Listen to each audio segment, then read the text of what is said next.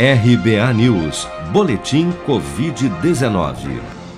Dados do Ministério da Saúde apontam que nas últimas 24 horas, 26.280 novos casos de Covid-19 foram reportados pelas secretarias estaduais de saúde até a tarde desta quinta-feira. No total, já são 20.830.495 diagnósticos confirmados de infecção pelo novo coronavírus desde fevereiro do ano passado. De quarta para quinta-feira, foram registrados mais 764 óbitos por Covid-19, elevando para 581.914 o total de mortos pela contaminação no país. Segundo as estimativas do governo, cerca de 95% daqueles que contraíram a doença já se recuperaram, enquanto 446.856 pessoas, ou 2,1% do total de infectados, seguem internados ou em acompanhamento em todo o país por infecção pelo novo coronavírus.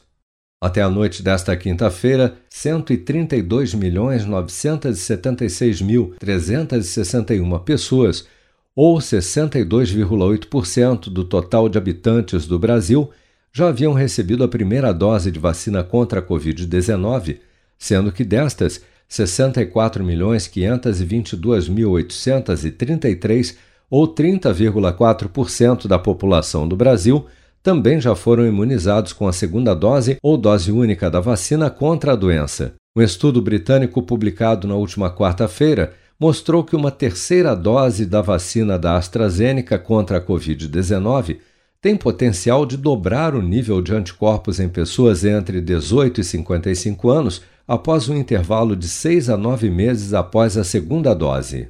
Mas o médico infectologista Marco Aurélio Safad explica, no entanto, que no caso dos idosos, mesmo com uma terceira dose, essa proteção nunca será tão alta quanto a de indivíduos mais jovens. É muito provável que uma única dose de vacina num adolescente o proteja com muito mais robustez, com muito mais eficiência do que uma terceira dose num idoso acima de 70 anos. E aqui vale um lembrete, né? A gente está discutindo a importância do reforço, da terceira dose, mas nós temos que reconhecer que no indivíduo idoso, a despeito da vacina que nós fizermos e do esquema que fizermos, é sempre muito desafiador alcançar nesse indivíduo uma proteção que, de fato, impeça que esse indivíduo tenha desfechos graves. Vai diminuir esse risco, mas impedi-lo de ter esses desfechos graves é absolutamente improvável.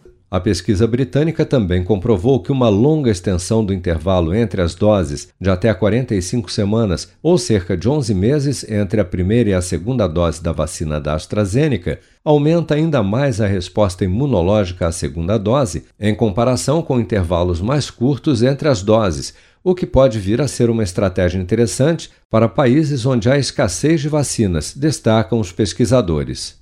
Você está preparado para imprevistos? Em momentos de incerteza como o que estamos passando, contar com uma reserva financeira faz toda a diferença. Se puder, comece aos pouquinhos a fazer uma poupança. Você ganha tranquilidade, segurança e cuida do seu futuro. Procure a agência do Sicredi mais próxima de você e saiba mais. Sicredi, gente que coopera cresce.